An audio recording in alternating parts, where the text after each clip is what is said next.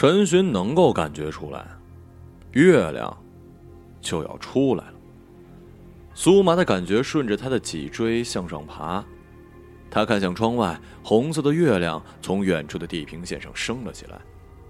环形山扭曲鼓胀的筋脉，让整个月亮看上去像是悬挂在半空中的一坨肿瘤。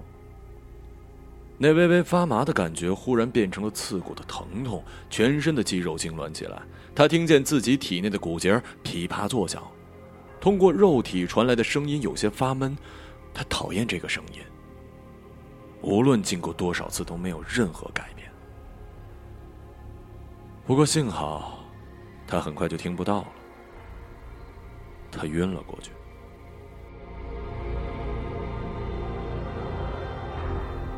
当月亮落下，太阳将要升起的时候，他醒了。他从地板上爬起来，全身肌肉传来的刺痛让他不时的倒吸冷气。他靠在墙角，看着房间被他撕成一片狼藉的样子，感到无比的轻松。几个护工确认安全之后，走进来检查他的身体，然后帮他换掉碎成片的衣服。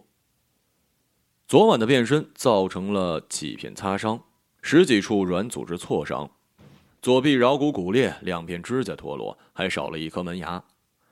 处理完伤势之后，陈寻一瘸一拐的走向了前台，去填了住院登记。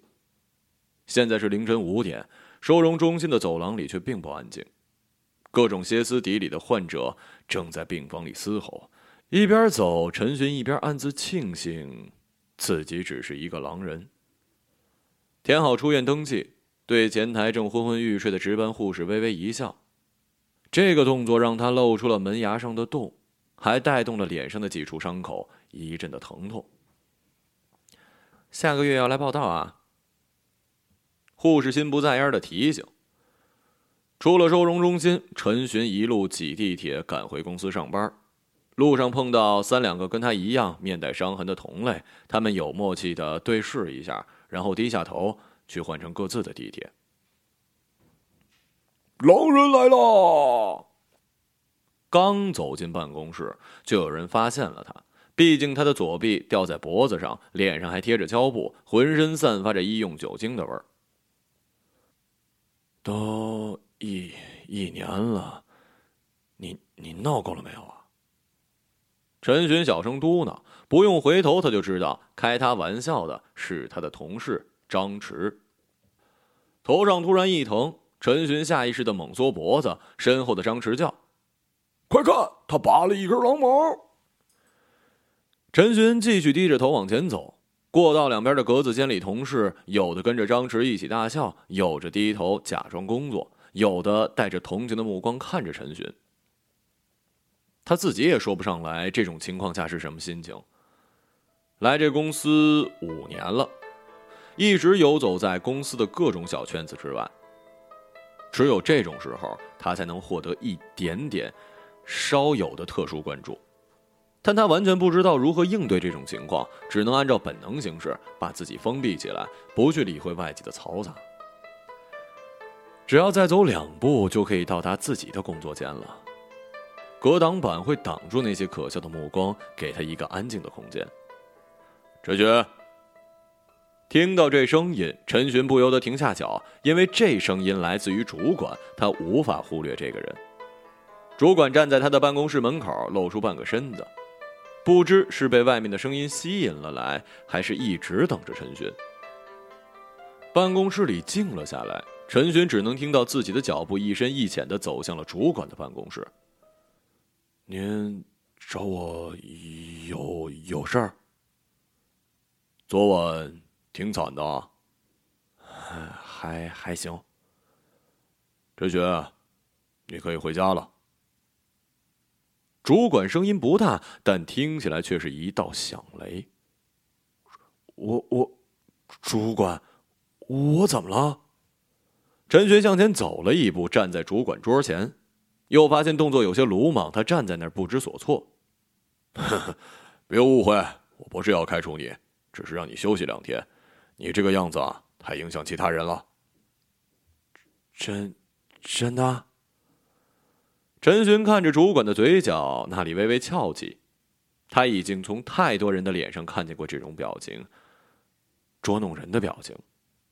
但他不敢确定这事关工作和二十年的房贷。真的？那那我的工作怎么办啊？最近是淡季，再说你这个月早就超额完成了，我都有数。主管拍拍桌上的笔记本，那里记录着所有人的绩效。嗯，谢谢。那我我我就回去了。陈寻转身走向门口，但又想起了什么。我的那个全全勤奖，照发，快回去吧。主管摆摆手，陈寻离开了办公室，直接走出公司大门。这个点回家不是高峰期啊，地铁上很多空座。这样也好，不用担心太挤，引发僵尸症爆发。他靠在椅背上，开始计划这从天而降的两天假期。这是他来这座大都市打拼的十五个年头以来第一次感觉没压力。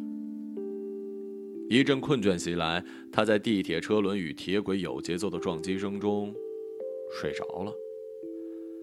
这一觉睡了一个多小时，地铁快到站的时候，陈寻刚好醒了。他出了地铁站，步行回了自己的小区。上午的阳光照得陈寻浑身暖洋洋的，一路上他见到的是跳操的大妈、下棋的老大爷、带着小孩在外面玩耍的年轻妈妈，这让他有些不习惯。他的生活是每天早晨六点起床赶地铁，晚上九点回家，面无表情的挤地铁，捧着豆浆或者是叼着包子，将国际局势和财经新闻灌进脑子。说实话，就算是。OTKAU 综合症不爆发，他也一样过着吸血鬼、僵尸或者机器人一样的日子。他回到家里，小爱已经上班走了，家里被他收拾得干干净净，空气中还残留着小爱身上特有的香味儿。陈寻靠在门口，看着阳光透过窗户照在浅灰色的沙发上，空气中的微尘在光线中形成了几道明亮的光柱。他呆呆地看着细小的尘埃闪着光，在空中慢慢飘落，划出柔软的轨迹。住进这间房子快一年了，他还是第一次在这个时候待在家里，没有任何要紧或者是无聊的事情催着他赶快离开。我的家，这个词让陈寻心中五味杂陈。一年半之前，陈寻领到了这间新房的钥匙。为了给未婚妻小爱一个惊喜，他偷偷的来到了新居，打算布置一些简单浪漫的装饰，然后再带小爱来看。然而进了房子，灰色冰冷的水泥墙浇灭了他心中浪漫的火苗，取而代之的是对未来的担忧。为了买这套房子，单单首付就已经掏空了他跟小爱两家人的积蓄。在接下来的二十年里，他还要每月还高昂的房贷，这间新房还要一笔资金装修才能作为新房，结婚之后马上就会有孩子，奶粉钱、学费等等，对未来的忧虑如同一支阴森的冷箭射中了他，他完全没防备。那一瞬间，他眼前金星四射，双脚无力，在剧烈的颤抖。靠着墙，不知不觉中已经是泪流满面。走到窗边，打开窗户透透气。窗外已经是傍晚，小区旁的高架上，车灯已经汇集成了一条缓慢淌过城市之光的河。离开老家来这里奋斗，踌躇满志的想干一番大事业。然而十五年过去了。老家的同学有的已经盖了房、买了车，日子过得滋滋有味儿，而他才刚刚买到一套两居室，还有二十年的债要还。远处的高楼大厦中亮起了点点灯光，浑圆的月亮已经挂在了半空。今天是个满月，陈寻想，这应该是一个全家团圆的日子，我的家在哪儿呢？他怔怔的看着月亮，大脑中某个开关波动了，那是他第一次化身狼人。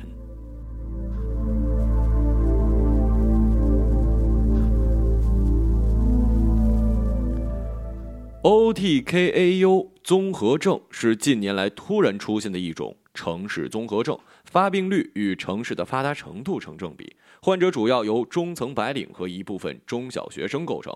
专家分析，这可能是与患者本身承受的压力过大，以至于企图逃避现实，让虚构的人物或角色来代替自己。但这不仅仅是一种心理方面的疾病，患上这种病的患者。确实会在生理上产生相应的变化，比如患者数量最多的僵尸症患者会发生肌肉僵硬、皮肤干燥起皮、毛发脱落、失去意识但身体自动行走等症状。爆发地多见于地铁车厢，人越多，僵尸症候群爆发的可能性越大。然而，大家还是得乘地铁。为了解决这种情况呢，地铁部专门开辟了僵尸车厢，以保证其他人的安全。吸血鬼症的患者则不能接触阳光，被阳光照射的患者尽管不会像虚构作品中那样化为灰烬，但也会留下严重的晒伤痕迹，并且吸血鬼症的患者对银器也过敏。有的人呢，太阳没出去上班，直到太阳落山也回不了家，经常过这种两头不见太阳的日子，渐渐就成了吸血鬼症的一员。研究者发现。OTKAU 综合症患者体内的激素水平异常，几种新型的激素让患者身体发生了变化，但目前为止，对于 OTKAU 综合症的根源仍然没有一个确定的说法。陈寻患上的是狼人症。看到满月的时候，他心中积攒的压力、郁闷、委屈爆发出来，他失去了人的理性，犹如一只困兽，反复的抓挠、撕咬坚硬的水泥墙，试图寻找一条出路。幸好那片新开发的小区处于偏僻地段，居民很少。绝望的狼人化陈寻在窗前对着满月嘶嚎的声音，淹没在了都市的嘈杂。第二天，陈寻醒来，映入眼帘的是水泥墙上的一道道抓痕，那是他的第一次化身。身体改变的程度很小，他还没有长出尖利的爪牙，墙上的痕迹又轻又浅，还渗出了丝丝的血迹。到底发生了什么？陈寻忍着全身的疼痛坐起来，发现自己的衣服已经碎成了布条，手臂和胸膛也满是血迹。他试着回想。但最后的记忆只是一轮明亮的满月。说来也怪，他还记得昨晚为将来日子担忧，但现在似乎没那么在意了。经过这一夜的发泄，他的心里竟然轻松了不少。从地上爬起来，看到站在他身后的未婚妻，塑料袋从小爱的手里滑落，露出塑料拉花和一些装饰品。看来他和陈寻来的目的是一样的。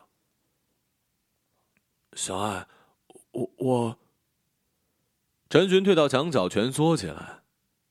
他不知发生了什么，也不知该如何解释。他低着头，盯着小爱漂亮的高跟鞋，等着他们转了一圈，从房门走出去，永远的从他的生命中离开。然而，小爱却越走越近，走到他的面前，跪下，将他拥在了怀里。是我给你的压力太大了吗？我我不知道，对不起。你你你不会离开我吗？当然不了，我们去收容中心，让他们治好你。OKTAU 综合症爆发的最初，狂暴的患者呢都被当做了危险分子。但随着研究的深入，患者所承受的压力，有关部门成立了 OKTAU 收容中心。为了保护患者，同时为了防止患者伤害到其他人，不同病症的 OKTAU 患者有着不同的恢复疗程。像陈寻这样的狼人症很稀少的，不过幸好他只在满月的时候发作，每个月禁闭治疗一次就可以了。陈寻看着小爱，不知道该说什么。他看着未婚妻在眼前，眼皮渐渐发沉，睡着了。放假的日子是异常的漫长，习惯于奔波在无穷无尽工作中的陈寻在家里无所事事，打开电视，两百多个台没有想看的节目，又打开电脑，网上七零八碎的信息让他更加的头昏脑胀。他想帮小爱做一些家务吧，但是对于家里的东西如何摆放，他又是一窍不通。两天的假期在煎熬中结束，陈寻迫不及待的回到公司，无所事事的生活对陈寻来说简直是一种惩罚。陈寻，你过来一下。陈寻刚进办公室，主管就叫住了他。看来这次主管是特意在等着他。休息的不错吧？脸上的伤都好了。陈寻点点头。准备开始工作了吗？陈寻点头。我是说，新的工作。什什么？现在我提拔你为组长，工作张量级。陈寻看着主管，想确定这不是一玩笑。当然是真的，你自己看。主管把文件推过桌子。为为什么呀？你还真是小心翼翼啊！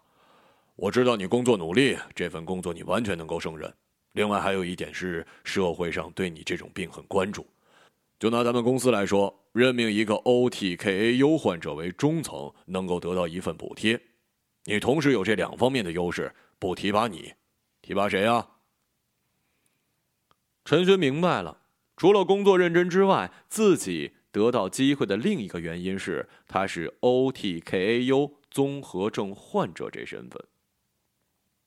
原本呢，公司有俩患者，另外一个收集爱好的同事成了魔界里的咕噜姆，经常偷大家的东西藏在卫生间的隔间。半夜加班的同事去上厕所，推开隔间门，就看到他高举着口香糖的瓶子或者其他东西。戒备的看着内急的同事，嘴里大喊：“我的宝贝！”因为好几个同事被他吓得尿湿了裤子，最后那患者被送到了收容中心强制治疗，公司就只剩下陈寻一个了。那，那谢谢您了。陈寻在表格里签好自己的名字，递还给主管。好吧，你先出去，稍后我会向你的组员公布这件事的。我。我我明白。回到自己的工作间，陈寻靠在椅子上，回想这几天发生的林林总总。OTKAU 综合症确实改变了他的生活，而且是向好的方向改变，这让他有一些无法适应。一个脑袋突然出现在了格子间的上方，吓了陈寻一跳。听说你被任命为组长了，不错呀，狼人。第一个向他问候的竟然是张弛。小小小声点你怎么知道的？前几天就有消息了，再加上你从主管办公室出来那得意样子，就跟吃了一坨屎的狗一样高兴，瞎子都能猜出来。好吧，算是狼狼人的福利吧。先恭喜你了。陈寻看着张弛，看到的是一脸诚恳，他只好带着怀疑收下这份祝福。谢谢啊，组长的工作跟业务员的工作差别挺大，你做好准备了吗？处理不好啊，等着在主管跟业务员之间受夹板气吧。这句话倒是提醒了陈寻，升职的消息让他冲昏了头，一直沉浸在幻想的喜悦里，停下来想想，就发现。以自己平时连话都说不利索的性格，还真不知道如何管理一个八人的小组。他看着张弛，尽管这人爱开玩笑，但在工作中是毫不逊色。一年前就已经是组长了，也许应该向他请教请教。他的整个世界都发生了变化，自己要不要改变一下呢？不如先交个朋友开始。那呃，那个。什么事儿？嗯，没事儿。我我的意思是，呃，是说中午。陈寻没意识到自己此时鼓起勇气、咬牙切齿的样子，实在不适合交朋友。呃，中午一起吃饭。好啊，就等你这句话呢。提拔了就应该请客呀。正如张弛所说，组长的工作跟以前完全不一样，更多的是跟人接触。不过幸好，同事们对狼人的故事很感兴趣，从这里为切入点，大家很快聊到了一起。加上张弛的出谋划策，陈寻很快适应了组长的工作。他变得自信、开朗，简直成了另外一个人，一个他理想中的人。一个月很快过去了，又到了去收容所报道的日子。你好，我来报道了。你你你是陈陈寻吧？你你的。看到说话流利的陈寻，护士反而结巴了。哦，我也不清楚怎么回事。护士张张嘴，不知道该说什么。他看看自己的桌面，才想起要让陈寻登记填表，请填表，然后我都知道了，谢谢你。陈寻轻车熟路签上自己名字，绕过前台，明早见。换好无纺布一次性连体衣，陈寻走进了为他准备的房间。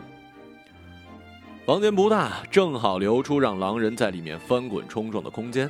三面墙是乳白色柔软的复合材料，可以防止陈寻将自己伤得太重。门里没有把手，关上之后和墙壁融为一体，只有护工来的时候才能从外面打开。还有一面墙有扇窗户。窗户是密封的，用了五厘米厚的复合玻璃，即使狼人化的陈寻也无法破坏它。天黑了，月亮要升起来了。陈寻站在了窗前。这个月，OTKAU 综合症真真正正的改变了他的生活。他不再抵触变化，他在窗前伸开双臂，玻璃中反射出他模糊的身影。那个动作就像是他要拥抱那个化身为狼人的自己。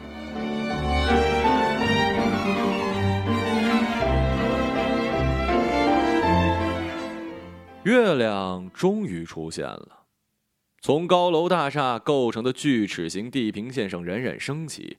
陈寻屏住呼吸，等待着那一刻的到来。但直到月亮升到半空，陈寻也没有感受到那种无法压抑的悸动。他的心跳平稳而有力，身上不冷不热，呼吸均匀。他仍然是一个人。第二天清晨，护工们发现陈寻衣冠整齐的站在了门口等待检查，脸上写满了沮丧跟疑惑。他们犹豫着要不要进门来，因为这样的事情太反常了。自从 OTKAU 综合症发作以来，所有患者发作时都是按照严格虚构作品的设定来行动，从来没有意外的。我到底怎么了？陈寻站在收容中心的服务台之前，看着值班护士。这种情况我们也没有遇到过呀。那我应该怎么办？以后呢？以后还会发作吗？这些我不清楚。我建议啊，你下个月提前一些来。为什么？我帮你预约一位 OKTAU 综合症的专家，为你详细的诊断一遍，那时才有结论。这样啊，那好吧，谢谢啊。请随时注意自己的身体状况，如果有反常现象呢，请立刻联系我们。当陈寻消失在门后，他拿起电话拨了一号码。你，你没有变身？还没进公司呢，陈寻就被主管拦在了门外。没有，我也不知道怎么回事。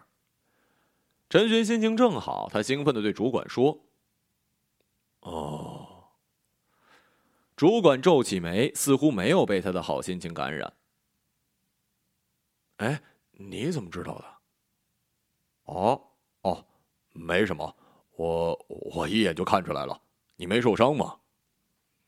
陈寻跟主管并肩走进公司，主管突然招招手，陈寻以为在叫他，却见张弛站起来，跟在主管身后进了办公室。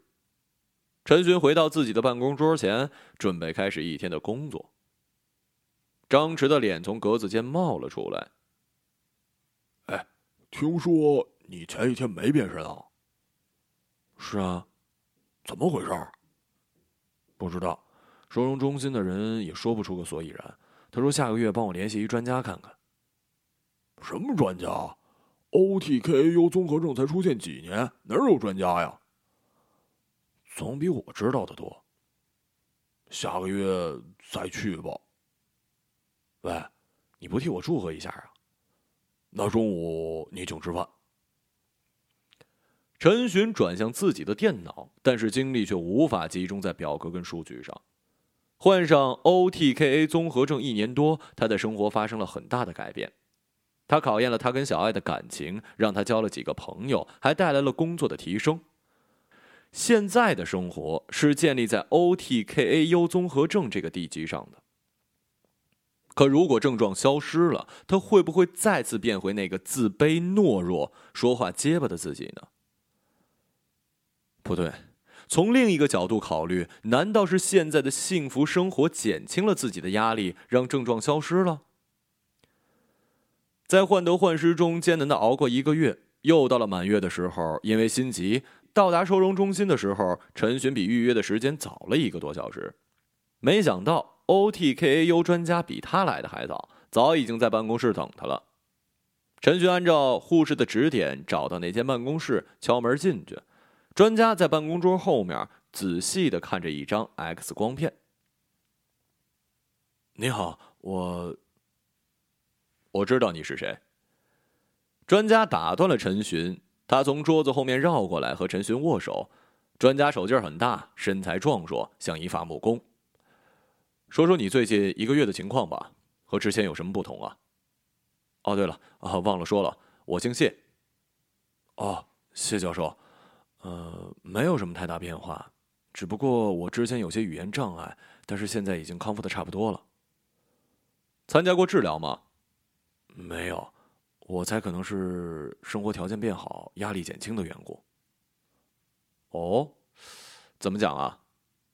我们公司对 OTKAU 综合症的患者有优待，不久前提拔我做了组长，我的工资也提高了一些，还房贷轻松了，所以压力减轻了。谁提拔的你啊？我们主管啊，这重要吗？哦不，随便问问。呃，我们还是先做一遍检查吧。脑电图、心电图、抽血、CT，谢教授带着陈寻做了全套检查，但是一切体征正常。最后按照老规矩，陈寻走进单间，隔着防爆玻璃，等待着月亮升起来。又大又圆的月亮发出奶白色柔和的光芒，照进了单间。陈寻等了很久，也没有等到之前变身时那种令人烦躁的恶心感。他盘腿坐在地上，看到了一会儿熟悉又陌生的满月。没过多久，就在月光的照耀下睡着了。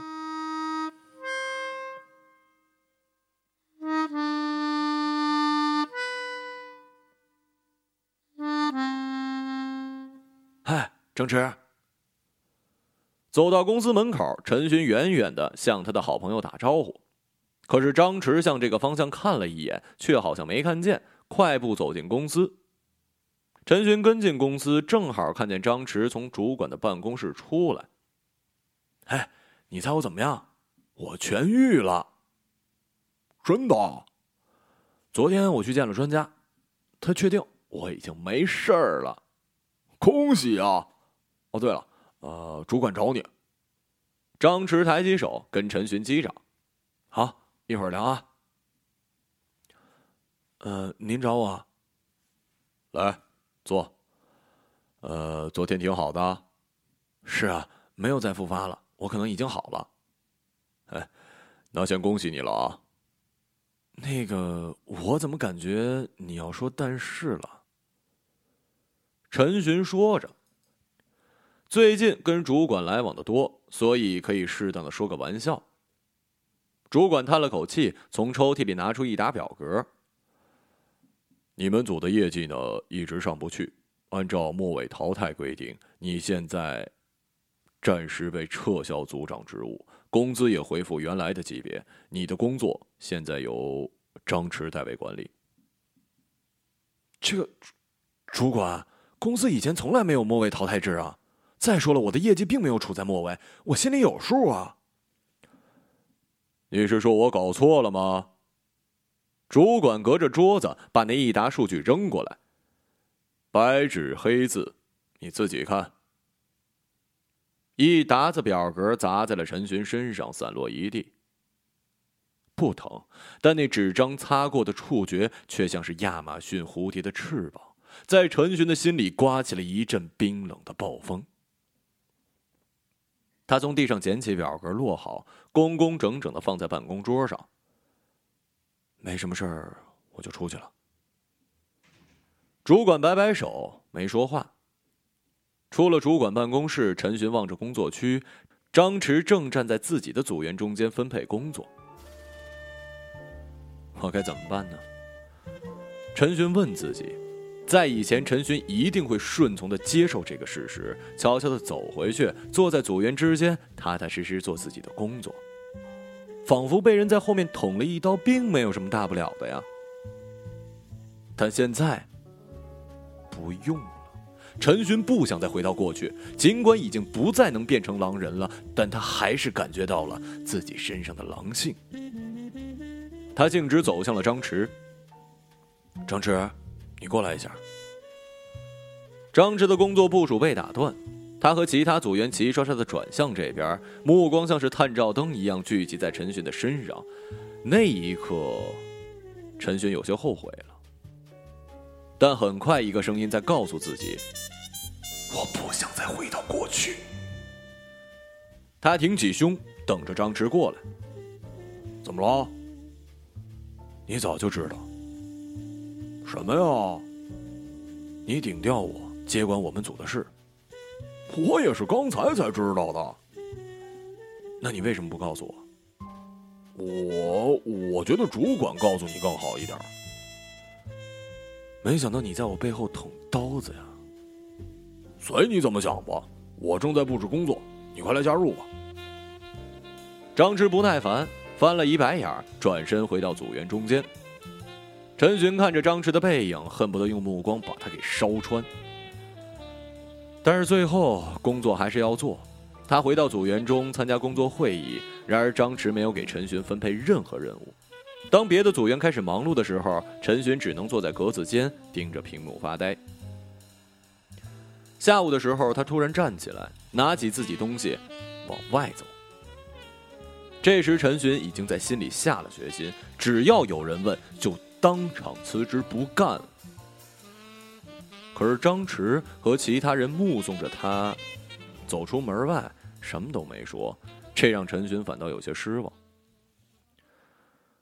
究竟是怎么了呢？陈寻坐在地铁上想，车厢空荡荡的，没什么人。他看着对面玻璃上自己的影子，感觉像是在坐过山车。高兴的日子才过了没两天，命运就无情的把他抛弃了。不过说到底，在过去的三十年里，命运还从来没有青睐过他。也许这几个月的生活才是不正常的呢。他陈寻，在命中注定里就是要做一个没出息的失败者吗？不，陈寻使劲的摇了摇脑袋，像是要把那种想法甩。他已经品尝到了幸福的滋味，就像是飞上过天的鹰，再也无法回到鸡窝里去做家禽了。见到小爱，他把自己的想法和盘托出，辞职去找更好的工作，这才是最棒的决定。对面的影子笑了笑得合不拢嘴。回到小区，天色还有一些亮。既然今天回来的早，不如叫上小爱出去逛街，顺便在外面吃饭。陈寻这样想着，走进小区，正好看见小爱从单元门里出来。她穿着平时不怎么穿的红色小外套和那件镶钻的紧身短裙，正一边打着电话一边走过来。她要去干什么呢？这身衣服平时只有重要场合才穿呢。陈寻心念一动，没跟小爱打招呼，而是闪躲在了旁边的车棚。小爱走出小区，直接上了一辆等在门口的新款奔驰，坐的是副驾驶的位置。什么？陈寻快步跟上去，可奔驰早已经一轰油门走了。他赶紧拦下路过的出租，快，师傅，跟上前面那辆奔驰。明白，媳妇儿跟有钱人跑了吧？我保证帮你追上，还不收你钱。跟了没几分钟，刚上主路就堵车了。奔驰怎么样？照样跑不起来呀。司机骄傲地说，然后开始絮絮叨叨说这些年见过多少次出轨的事儿，多少次捉奸在床。陈寻本来只想看看小爱去干嘛了，但是等前面的奔驰停在目的地的时候，他心里已经咬定小爱出轨了。那是一家高档的法式餐厅，陈寻跟小爱计划了很多次，还是没有勇气走进餐厅的门。看小爱熟练的跟门口的服务员交谈，还不知私下来了这里多少回呢。陈寻站在路边，幻想着自己化身狼人，把小爱和勾引他的那个男人撕成碎片。但他仍然是人呢，只能用人类的方式，通过餐厅的橱窗偷看。他看到小爱走进餐厅，坐到了一个男人的对面，脸上笑面如花。男人穿着深色的西服，转过身儿招呼服务员点餐。看到男人侧脸的时候，陈寻脸上的血凝固了。那是张弛。唉，果然，小爱还是要找一个成功阳光的人。张弛做的太过分了，抢了我工作，还想抢我未婚妻。在陈寻的心里，有两个声音在吵，一个来自过去的他，另一个来自月亮下的他。几次呼吸之后，他选择了后者。陈寻大步走进餐厅，先生有玉。服务员没说完，就被陈寻一把推开。路过一对食客身旁的时候，他顺手拎起了一瓶不知哪年的红酒。他走到那张桌边，小爱发现了。小爱张口还没喊出来，陈寻手里的瓶子就砸在了张弛的脑袋上。酒瓶碎了，鲜红的葡萄酒洒的到处都是。小艾这时才跟餐厅里的其他人尖叫：“等一下，等一下！”张弛从地上爬起来，一手捂着脑袋，满脸都是鲜红的液体，分不清是血还是酒。等一下！陈寻看着手里的碎酒瓶，自己的手也划了好几道口子，但是感觉不到疼。他扔了酒瓶子，双手抱拳，对着小爱：“你最好给我解释一下。”张弛抬起手，表示无意使用暴力。见鬼！我什么都没做就被打了。小爱白了他一眼：“你赶紧说实话，要不咱们都完了。”这一好吧，陈雪，这一切都是做戏，你知道吗？包括今天早上你被撤职，都是做戏。你说清楚，还是出去说吧。这这里可以，反正奔驰是公司钱租来的，不用白不用。服务员买单。希望这些钱公司也能报销。到底怎么回事？三个人坐上奔驰，张弛坐在后排，小爱开车，陈寻坐在了张弛的旁边。这件事儿都怪主管，你是狼人，你知道全国 OTKAU 综合症里有几个狼人吗？不知道，两个，只有两个。张弛伸出两根被染成红色的手指，你是其中一个，所有人都对你感兴趣，尤其是军方。你每次到收容中心，你的能力数值都被记录下来，你是绝佳的武器呀。所以呢，所以军方想研究你，包括狼人症的产生机制。所以我们公司暂时被军方接管，只有一个任务，就是观察你。说实话，军方给的待遇很高，大家都希望研究时间长一点。呵呵，小爱，你也和他们在一起？陈寻伸出一只手捏住小爱的肩膀，小爱吓得差点丢了方向盘。寻，你知道咱们俩之间是真心的，他们承诺不会对你造成任何伤害，而且还给了我们一套五十平米的精装修学区房。陈寻想了想，未婚妻做的挺好。哎，你也是为了这个家。本来打算给你一个惊喜的，然后呢？主管对你有些愧疚，然后提拔了你，然后你就知道了。陈寻点了点头，靠在了靠背上不说话。我能打电话跟主管说一声吗？我也是为了公司啊，你懂的。我再问你最后一个问题：你和我交朋友是真心的还是假的？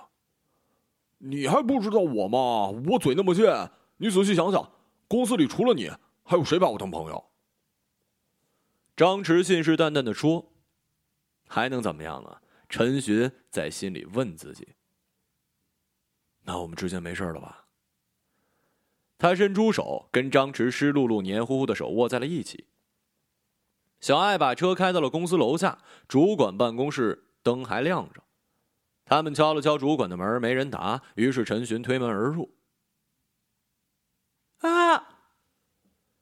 房间里的灯亮着，小艾突然尖叫一声。陈寻发现屋里不对，在主管桌子的背后，一个穿着西装革履的骷髅正在瑟瑟发抖。他拍拍小艾的肩膀：“没事别怕，那是我们主管。”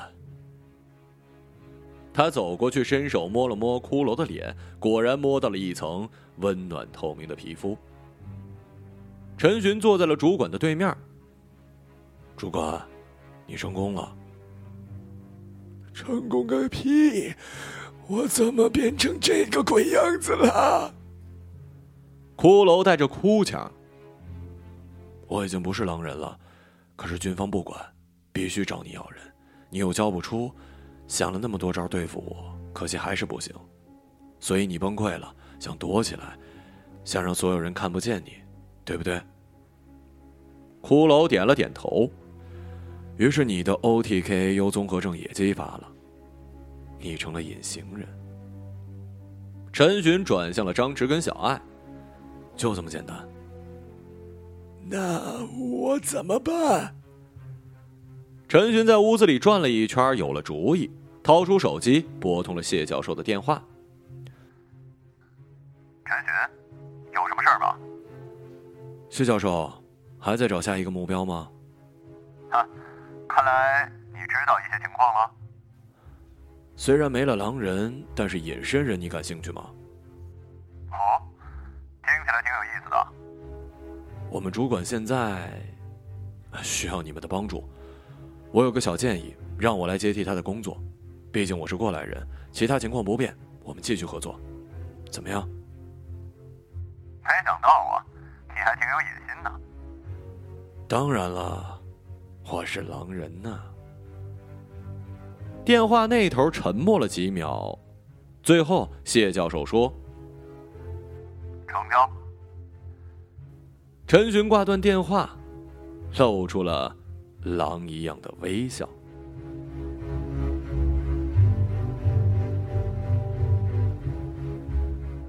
一个朗读者，马晓成。